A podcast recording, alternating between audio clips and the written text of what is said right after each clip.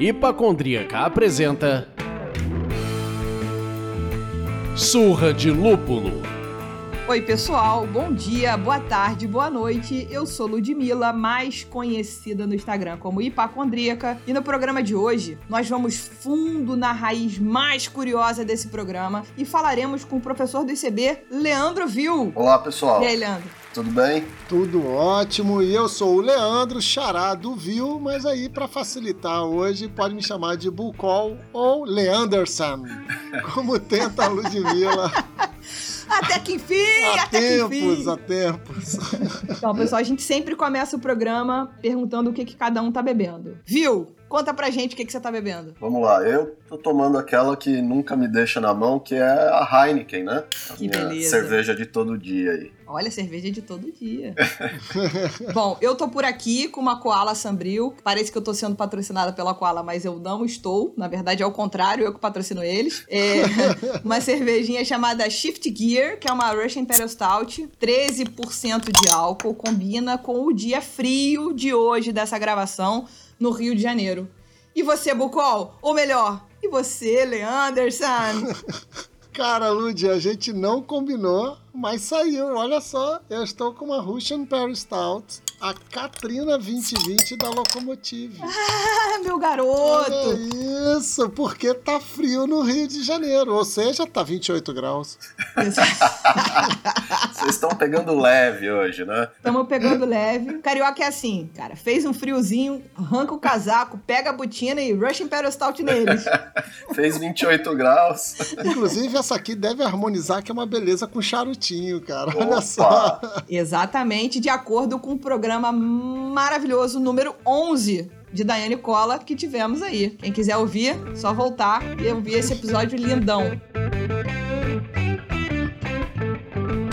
E no final desse programa, vocês vão descobrir quem foram os vencedores do primeiro concurso cultural Slow Bril Brasil e Surra de Lúpulo. Não desligue, vá até o fim, que a Lud tem esse segredo para contar para vocês. E esperava que eu fizesse a piada de novo, né? Tolos.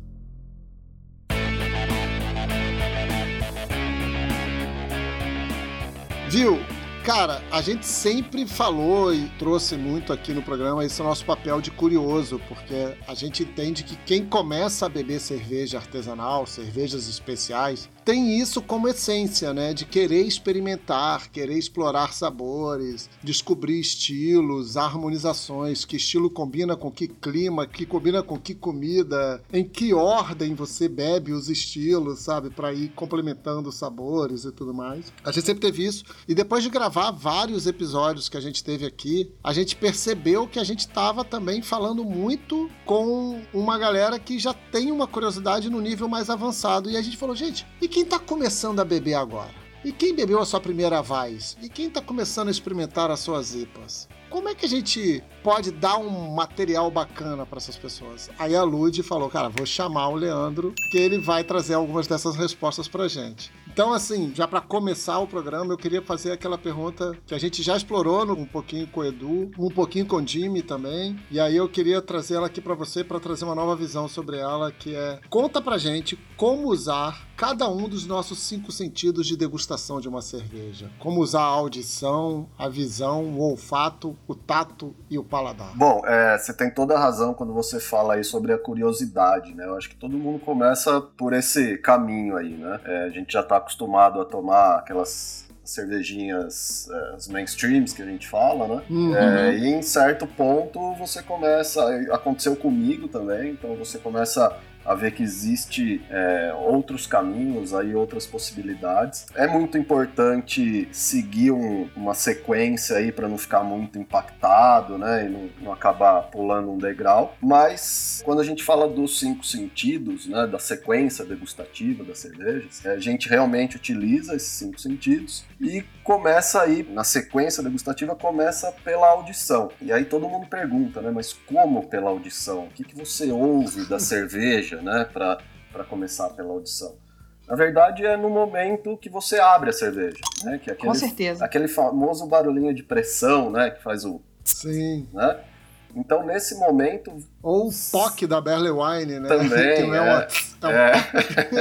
então, nesse momento, se você tem uma cerveja que você sabe que precisa ter é, uma carbonatação lá, um gás bem presente, e você abre e não faz esse som, você já liga um alerta, né? Tem algumas cervejas que são Hum. pouco carbonatadas, tem pouco gás, né? Então no momento que você abre, talvez não faça um som tão alto aí. Mas você, nessa primeira análise, você já sabe que a cerveja tá com pressão, tá com gás e tem um outro papel também, né? Esse som ele estimula o consumo. Né? Quem é que nunca ouviu um barulhinho desse num momento ali e não falou, nossa, era isso que eu precisava, né? Preciso tomar uma cerveja.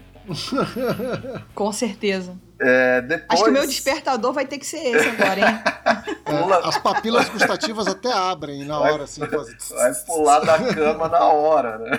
Na hora. Bom, e aí a gente segue nessa sequência, né? Então é audição, visão, olfato, paladar e tato. Depois da audição vem a visão, então através da visão a gente vai analisar é, a cor da cerveja, o brilho ou turbidez, então se é uma cerveja amarelo clássico, amarelo palha, dourada ou Uhum. mais escura, né? É, âmbar e por aí vai. Analisa também se ela tem brilho, geralmente a cerveja que tem brilho é filtrada ou usado algum tipo aí de clarificante. No caso de não filtrada, ela vai ser mais turva, né? E analisa também formação e persistência de espuma. Então, como que essa espuma se forma e quanto ela persiste ali no seu, no seu copo na sua taça. Depois disso vem o olfato, então aí através do olfato você vai analisar todos os aromas da cerveja, né? E aí, de acordo com o estilo, tem N possibilidades aí, desde as cervejas menos complexas até as cervejas mais complexas aí de aroma. É, no paladar, a gente analisa o sabor, mas também, através do tato, a gente analisa algumas sensações. Então, se ela tem bastante carbonatação, né? Se tem bastante às vezes a gente sente através do tato do próprio paladar essas sensações. Temperatura também, através de sensação, né? De tato. É, o próprio corpo da cerveja também. E o sabor, né? Através do paladar, que é, na verdade, o sabor é, é a união do gosto, né? Que tem os cinco gostos básicos aí, do aroma e das sensações. Então aí que a gente chega no que a gente chama de sabor, propriamente dito. Uhum. Na verdade, a gente começa a ouvir e você fala, ah, não, ele não vai saber dizer da audição. Aí ele fala, faz todo sentido. E eu me lembro de uma aula do curso sommelier que a Kátia falou, a visão é um dos sentidos que mais pode te enganar no final da história também, né? É, te influencia isso é bastante, né? A visão É. te influencia desde antes de abrir a garrafa. Se Exato. você tá olhando o rótulo, se é uma marca que Uhum. você gosta ou que você não gosta muito, se é um estilo Uhum. que você gosta mais ou gosta menos, isso já começa a te influenciar psicologicamente no momento que você vai degustar, né? É, é o clássico comer com os olhos. Sim, exatamente. Tem uma que você falou aí que caiu muito pra mim, foi o lance do tato. Eu nunca tinha pensado nesse lado do tato, que é onde a gente percebe não só a temperatura, mas também até a carbonatação, né? Essa refrescância que a Sim. cerveja traz. Sim. E eu que tô bebendo uma stout agora, eu tô sentindo aquele melado, né? Um, um melado suave da stout ali, assim. Então tá aqui no lábio e isso talvez seja do tato. Isso é do tato? Olha, se for, se for o, sabor, eu acho que não, né? Se for um sabor de melado, assim, Não, não. não, não é o sabor. É, É, aquela. Aquele aquele licoroso, né? O licoroso, É, né? é o licoroso. É, aí, aí tá relacionado ao corpo da cerveja, então é exatamente o tato, né? Pô, irado. Exato. Quais seriam dicas preciosas para quem quer começar a degustar cervejas especiais e nem sabe por onde? Aliás, essa é uma pergunta recorrente que a gente faz aqui e a gente já tem um estilo que as pessoas mais disseram, né? Os entendidos que já passaram pelo nosso programa. Então a gente devolve essa pergunta para você.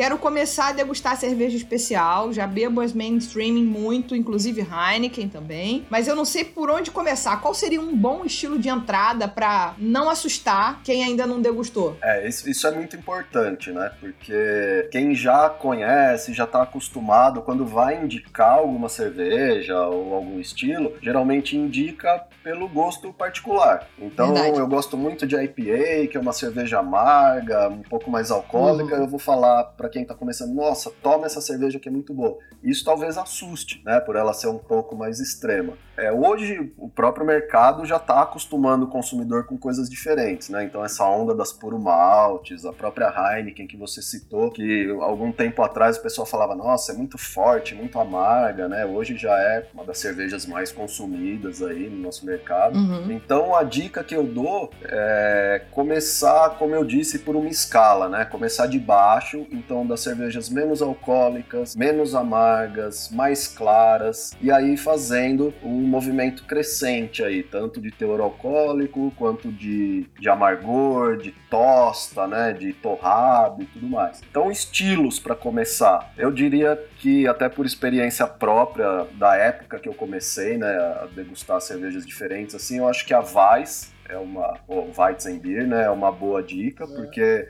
é uma cerveja Ótima que porta de entrada, né? é, ela é uma ótima porta de entrada. Ela não tem amargor quase, né? É uma cerveja é, com bastante sabor e tudo. Tem a questão aromática, né? Um pouco mais complexa, mas é uma cerveja muito fácil. Né? Uhum. Assim como Sim. a Vitibir, por exemplo. A Vit Uhum. também é uma cerveja com baixo amargor, baixo teor alcoólico e bem refrescante, né? Também tem isso, Sim. que é o Sim, que a gente está mais isso. acostumado. E aí vai fazendo esse movimento, sempre crescendo aí nessas questões de teor alcoólico, amargor, corpo, né? Torra, tudo isso. Depois desse programa, a gente já pode dizer que a gente tem uma vencedora, né? Quando alguém me perguntar por qual estilo eu começo, pô, todo mundo falou Weiss. Todo mundo.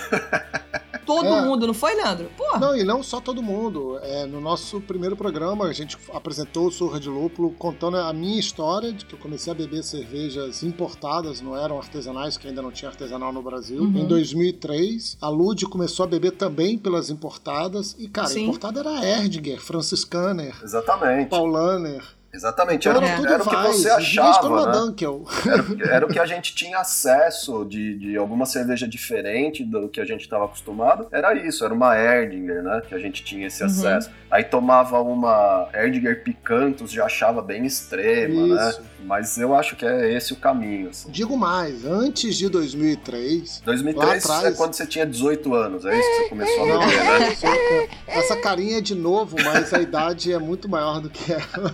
Rodado, rapá. O que tá procurando? Tô procurando rachadores. Rachador? O que é? É um cara que vai.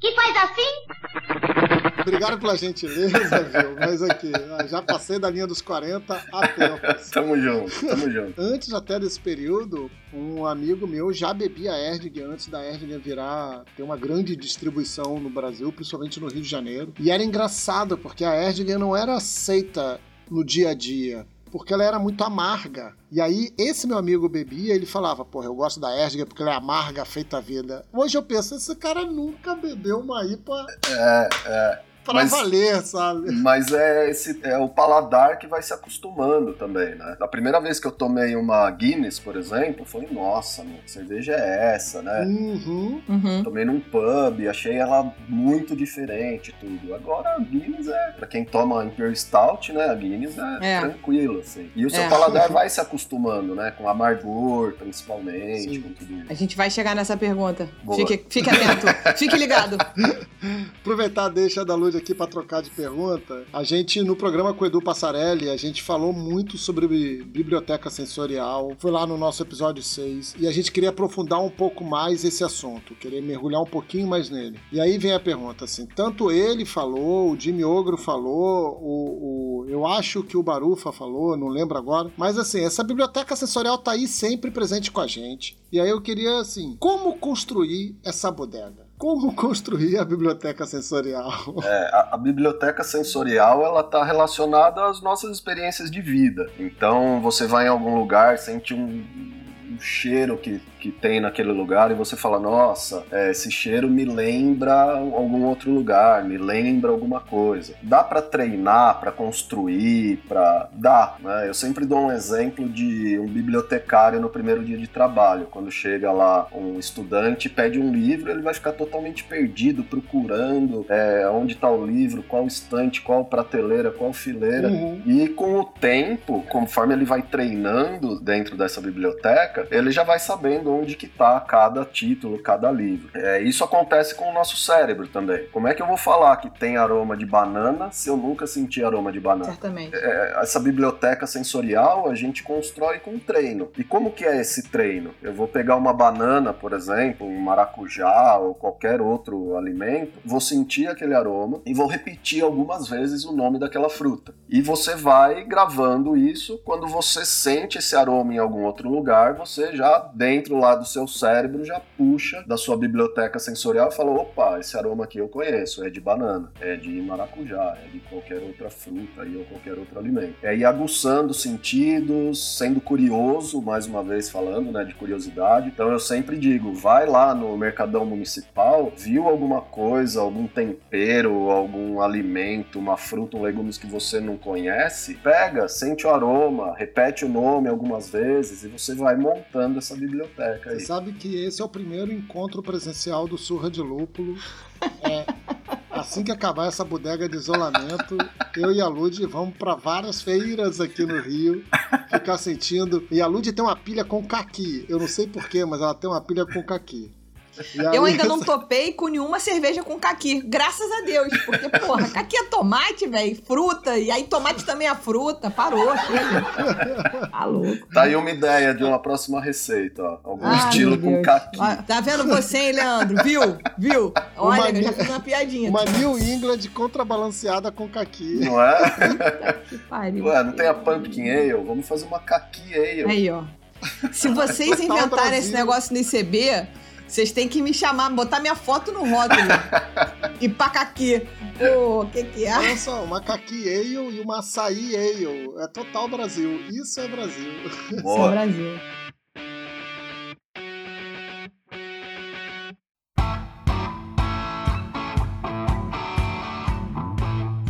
Nessa história, você falou dessa construção da biblioteca sensorial. Quando você se percebe construindo a biblioteca, você meio que tá arquivando ela no lugar correto, como você sugeriu. Amassa a banana, cheira a banana, come a banana, repete banana, banana, banana. E assim com Isso. outros alimentos e outros aromas e tal. Tanto Mas com a gente aroma quanto com sabor também, né? Exato. Mas a gente tem a tal da memória afetiva, né? Sim, Que é o, o cheiro do guarda-roupa da avó, né? exatamente. Aquela laranja que ficou escondida na sua geladeira. A gente tem essa memória afetiva. Que é o que eu falei, que a biblioteca está relacionada à nossa experiência de vida, né? Pois é. Aí a minha pergunta é: às vezes, a memória afetiva. Ela prega umas peças na gente. Sim. Então, memória afetiva é bom ou ruim? Depende. Se a memória é boa, a lembrança é boa, é uma boa experiência.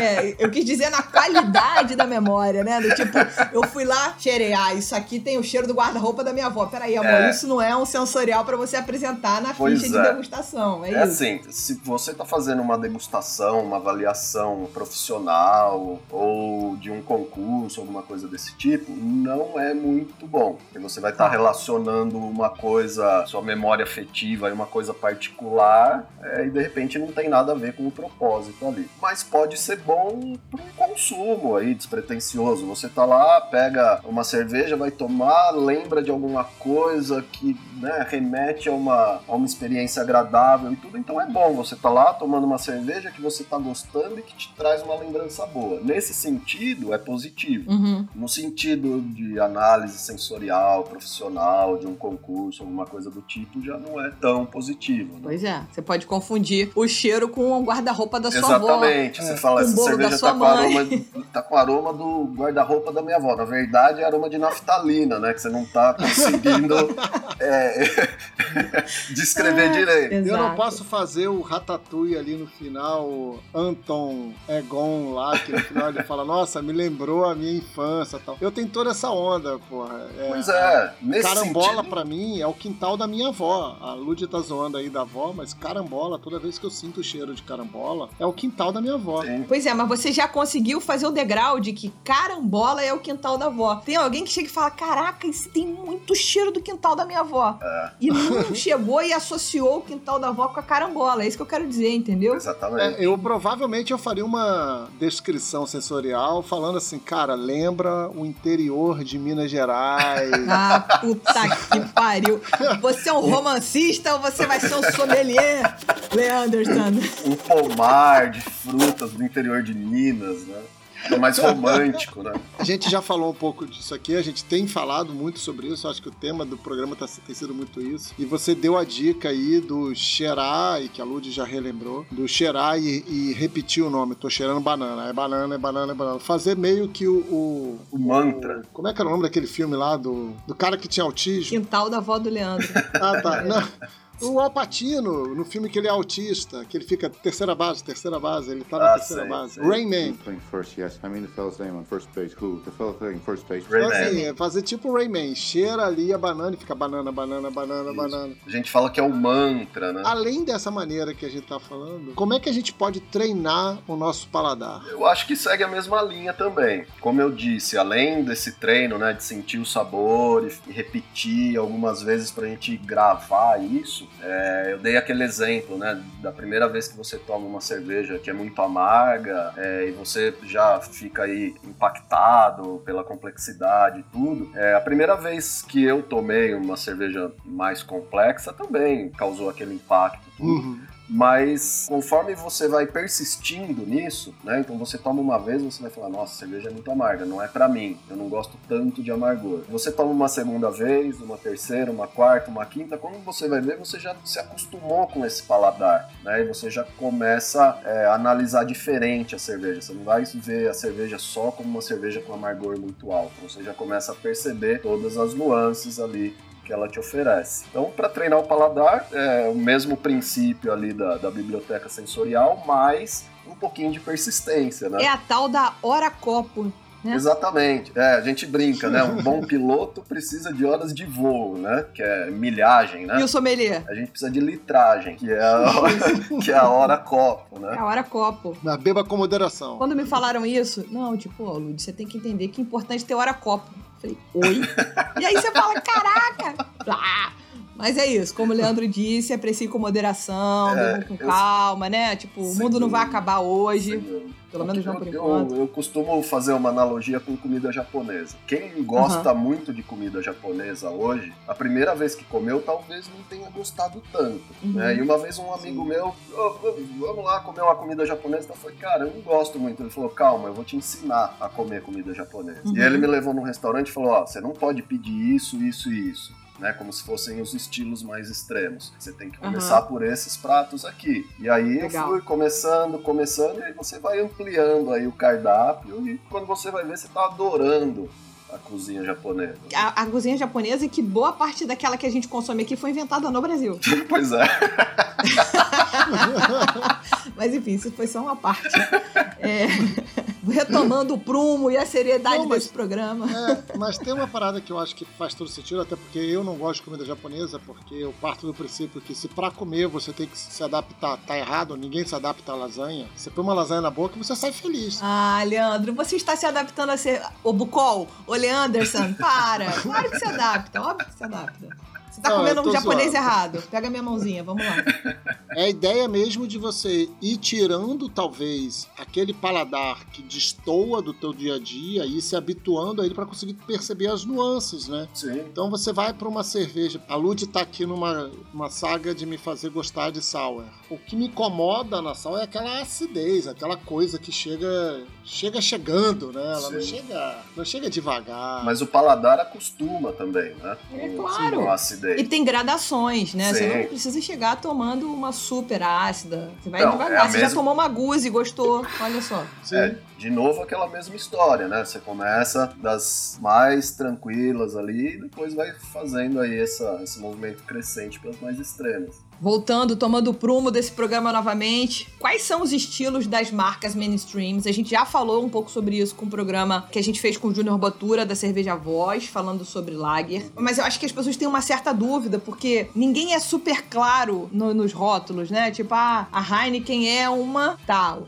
A Skol é uma tal, a Brahma é uma tal. E o que, que a gente espera dessa degu- degustação, sabe? Quem bebe isso, teoricamente não tá esperando nada, porque é, um- é muito leve, é pra beber muito gelado, enfim, você acaba não notando nada. mas se você tentar degustar numa temperatura que você consiga perceber alguma coisa, o que, que a gente deveria esperar dessa degustação? Não sei se melhora assim. Assim, essa, o que a gente chama de mainstream, na verdade, mainstream é uma posição de mercado dessa cerveja, né? Então, os, os estilos dela pode ser uma Premium Lager, uma Uhum. American Lager, uma Standard Uhum. Lager, né? São estilos que aí são Uhum. classificados aí como como mainstream, né? Uhum. É, aqui no Brasil é muito comum você ver escrito Pilsen como estilo. Então Uhum. você compra uma cerveja, tá lá escrito Pilsen. É exatamente o estilo dela? Não. É como a gente tá acostumado a ver no nosso mercado, mas não é o estilo dela, né? Se a gente Uhum. for seguir ali as diretrizes de estilo, né? Então ela vai Ah, ser, ela vai ser uma premium lager ou agora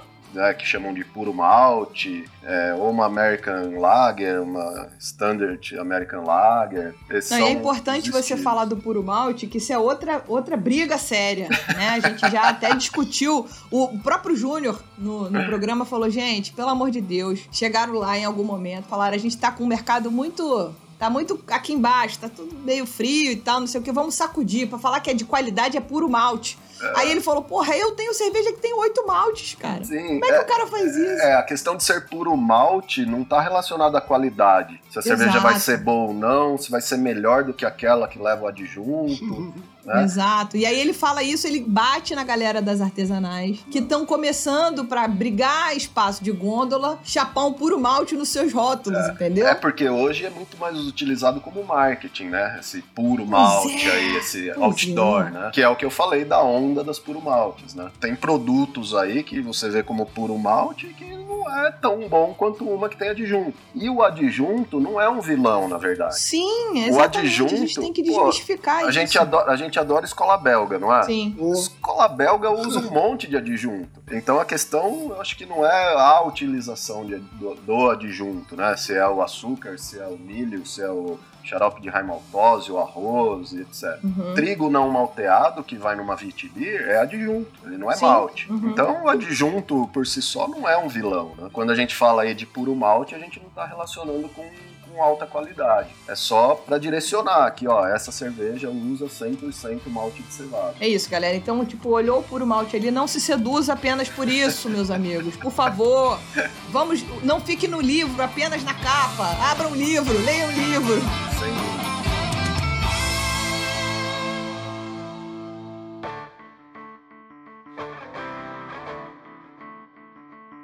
Mas assim, você falou uma coisa muito bacana sobre essas cervejas, das cervejas comuns, né? Das cervejas de alta distribuição, pra gente não chamá-las, não criar um estilo novo que são as cervejas mainstream, né? As massificadas a gente chama, né? Massificadas, de alta distribuição, muitas se identificam como Pilsen que estariam ali, provavelmente, entre as German Pilsner, as Bohemian Pilsner e as American Pilsner, certo? Uhum. Mas você tem outros estilos entre elas. Você citou aí a Guinness, que é uma cerveja massificada, você encontra Guinness praticamente no mundo todo, e ela não faz parte desses estilos, correto? Correto. Tô falando do nosso mercado aqui, né? Do que a gente Sim, chama sim. de mainstream no nosso mercado. Sim, sim. Sim, É, a Guinness tem um, que é a Dry Stout, né? Que é um estilo Uhum. britânico, tudo que tem todas aquelas características que a Guinness tem. Ela é massificada mais pelo poder de distribuição que ela tem, né? Mas é, não é uma cerveja que, por exemplo, usa um adjunto ou para baratear, ou para deixar mais leve, ou para se adaptar ao mercado, né? ou para ter volume de venda. Ela é massificada porque é uma cerveja boa e que vende no mundo inteiro em grande quantidade. Essa é a meta de vida, né, gente? Pelo amor de Deus. Porra, beber cerveja boa porque ela vende pra caralho. Né? Ela, ela barateou, não. É porque a cerveja é boa. E, a- e o, o, fato de ser chamada de Pilsen aqui no Brasil é porque tem muita relação com a, a, a Bohemian Pilsner ou com a German Pils, né, como referência. Então Uhum. a referência que se Uhum. tinha quando começou a produzir esse estilo de cerveja era a cerveja Pilsen, né? Que condiz muito com o nosso clima, né? Que é uma cerveja de paladar muito mais suave, Sem né? dúvida. que cabe refrescância, né? Sem que condiz dúvida. com o nosso clima. Não, condiz totalmente com o povo brasileiro, digamos assim, né? É, país tropical, então a gente precisa de uma bebida leve, refrescante é, e de um custo acessível também, né? Sim. Então Claro. não dá pra viver só de cerveja artesanal, de cerveja especial, né? Você Não. nem sabe quem veio primeiro, se é o povo brasileiro ou se é a Pilsen, né? Mas ela veio. Ele chega e fala: não dá pra viver. Não. Aquele olhar do gatinho do Shrek. Infelizmente, É verdade, você tem razão, você tem razão. essa é a meta de vida. Cara, infelizmente, pra gente encerrar o nosso papo aqui, conta um pouco sobre os cursos que o ICB oferece para quem está iniciando neste mundo. Existe o workshop de cervejas de A a Z, que acontece em São Paulo, né? Sim. presencial e o curso de introdução ao universo das cervejas artesanais e tem outros cursos. Fala um pouco sobre eles, como é que é, o que que o aluno vai encontrar, o que que a gente vai ter ali. Oferece o jabá agora. Agora é a tua hora, viu? Agora é Pô, minha agora, hora. o agora o Estácio vai chegar e vai te pagar uma comissão brava desses cursos. Vai vender igual água, gente. Ó, vai Boa. vender igual a Guinness. Vai. Bom, vamos lá. Bom, o, o Instituto da Cerveja ele começou, na verdade, com o curso de sommelier de cervejas, né? Que é o carro-chefe, agora junto com o curso de tecnologia cervejeira. Depois vieram aí os cursos de especialização, mas a gente tem também essa, esses cursos para iniciantes, para entusiastas, para quem não tem o objetivo de se tornar um profissional ou de ingressar nesse mercado, né? O Workshop Cerveja de A a Z é um curso de quatro horas, então é uma noite. Você falou em presencial em São Paulo, né? Só que também em breve estaremos com esse curso no Rio de Janeiro e em Belo Horizonte. O de A a Z? O de A a Z. Olha, eu vou levar um monte de gente de mãozinha dada comigo lá. Lá no Cine Botequim. Vou levar um monte de gente de mãozinha dada lá, com certeza. É bom que a ocupação regional é baseada em litros bebidos, em hora copo. Pois é. né? Então vamos fazer aonde? Vamos fazer no sul? Não, vou fazer em Vou- Belzonte. vou fazer onde se bebe Belzonte? mais, Ah, né? tá nada. Esse curso, como eu disse, tem quatro horas de duração. Ele é um workshop mesmo. A gente mostra bastante fisicamente ali matéria-prima. Aqui em São Paulo eu mostro como que funciona o equipamento para produzir cerveja, né? Passo um pouquinho por história, estilos, escolas, técnicas de degustação. E no final tem degustação de algum, mais ou menos uns seis rótulos de cerveja e uma harmonização até para introduzir também esse pessoal nessa questão aí de harmonização, que é um outro caminho aí desse mundo da cerveja. Exatamente. O de introdução ao universo das cervejas, ele tem 12 horas, então são três encontros que a gente faz de 4 horas. Ele é um pouquinho mais completo do que o de A a Z. Eu costumo dizer que ele é um resumão do que é um curso de sommelier. Então também você vai ter toda a parte de história, matéria-prima, processo, estilos, escolas, técnica de degustação, harmonização. Toda a aula termina com degustação de quatro cervejas, né? E na Uhum. última aula tem também duas harmonizações. Pô, que legal. Claro que o de sommelier é bem mais robusto, aí tem bem mais informação, mas ele também é mais completo do que o de A a Z. E nesse momento aí de pandemia, de Covid-19 e tudo mais, a gente tem esse curso de introdução no formato online. Claro que não vai ter a degustação ali na prática, né, com a degustação guiada, tudo, mas todo esse conteúdo que eu falei do curso de introdução, a gente tem ele no formato EAD aí, no formato online. Quando você falou que no curso que tá do EAD, que é o curso de introdução também, ele vocês oferecem pelo menos a sugestão do, do aluno, por exemplo, ah, procura cerveja nesses estilos, porque sempre vale a pena essa indicação, né? As pessoas nesse começo precisam do vai no supermercado e compra essa cerveja. Sim, Na verdade é, um pouco A gente isso. não dá muita dica de, de rótulo, assim, mas a gente dá dica de estilos, né? Uhum. Principalmente quando a gente tá falando das escolas, das escolas cervejeiras. Aí sim a gente fala bastante dessa questão de estilos aí. Até porque é mais importante, né?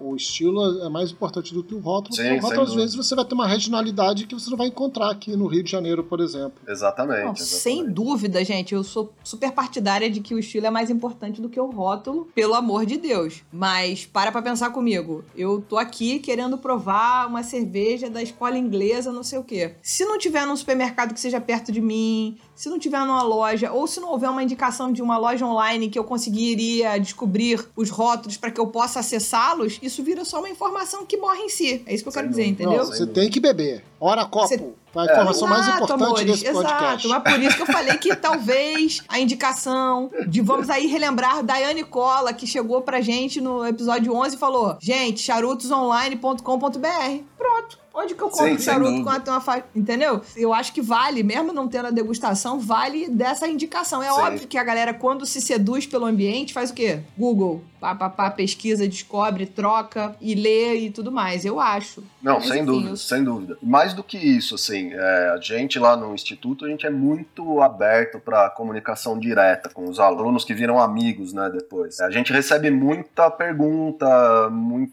por e-mail, por WhatsApp, os professores acabam dando dicas, não só disso, mas de todos os cursos, sempre alguém fica com alguma dúvida, ou quando tá trabalhando no mercado, dentro de uma cervejaria, dentro de uma importadora de um bar, surge alguma dúvida, alguma coisa que precisa, e eles entram em contato e a gente dá todo o suporte aí que eles precisam.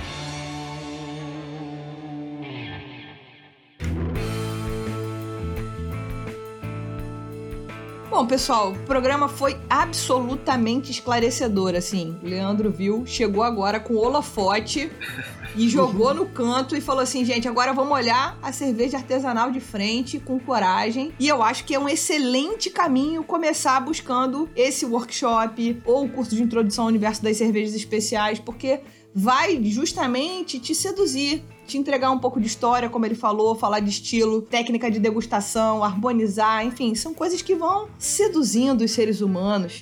Mas levem a sua carteira com seu cartão de crédito, porque isso nunca mais vai acabar, meus amigos. Né? Depois que você entra nisso, nunca mais acabará. E é bom, é bom. É um universo maravilhoso. Então, queria agradecer muito ao Leandro Vil por ter falado conosco aqui, professor do ICB, sommelier, mestre em estilos, é, da consultoria para restaurante, cervejaria. Vocês têm que entender também, gente, trabalhar com cerveja não vamos glamorizar. Você vê aqui que quando eu falo o currículo da pessoa, ela ataca, ela defende, ela joga nos 45 lugares do campo, né? Pois então, eu queria agradecer ao Leandro Viu, que não é o Bucol, por ter participado com a gente, conversado com a gente, trocado essa ideia e convidá-lo para mais programas, pra gente aprofundar ainda mais essa camada pro novo bebedor. Você topa esse convite, Leandro? Claro que sim, eu que agradeço aí a- o convite e a oportunidade de participar aí com vocês. Foi bem legal, foi uma experiência bem bacana e tô aqui à disposição. Quando vocês quiserem, a gente grava. Maravilha, hein, Leandro? Ô, Bucol, ele não sabe que a gente, que a pessoa dá a mão, a gente pega o corpo inteiro. É, exatamente. Ele sabe que depois que o nome dele vai pro WhatsApp, ó. Lembra daquela máxima, aprecie com moderação, né?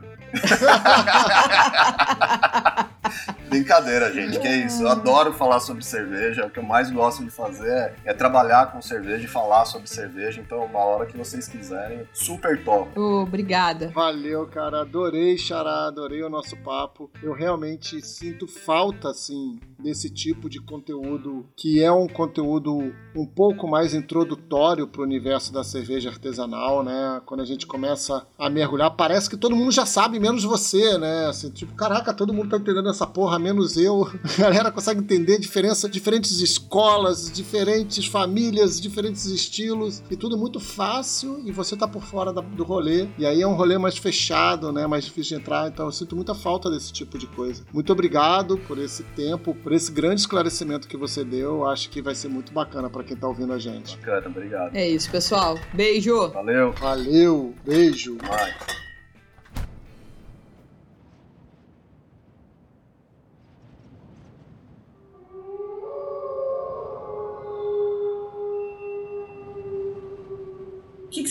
Aqui ainda, cara?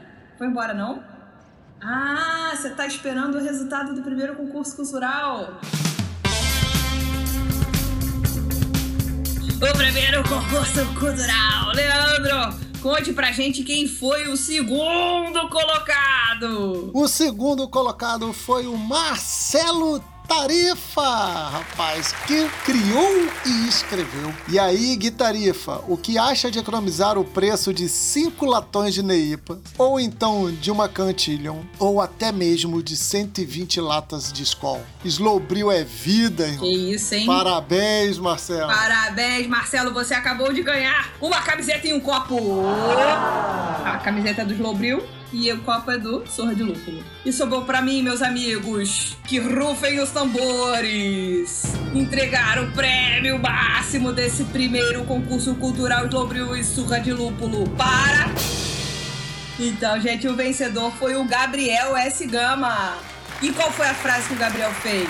Rei hey, Larice Rodrigues, vi te chamar para sairmos da Lapa e dar um polinho em Sampa. Então, lague o que estiver fazendo, porque stout e paciente querendo ir ao SBB. Somos réis mortais, mas se ganharmos esses ingressos, vai ser incrível. Sour-se quem puder, porque vai ser uma surra de lúpulo. Olha, é difícil essa frase, amigo. Eu tentei quatro vezes, por isso ficou contigo esse dever. É isso, pessoal. A gente vai entrar em contato com os ganhadores e muito obrigada pela participação de todo mundo. Obrigado, galera, e parabéns aí a vocês.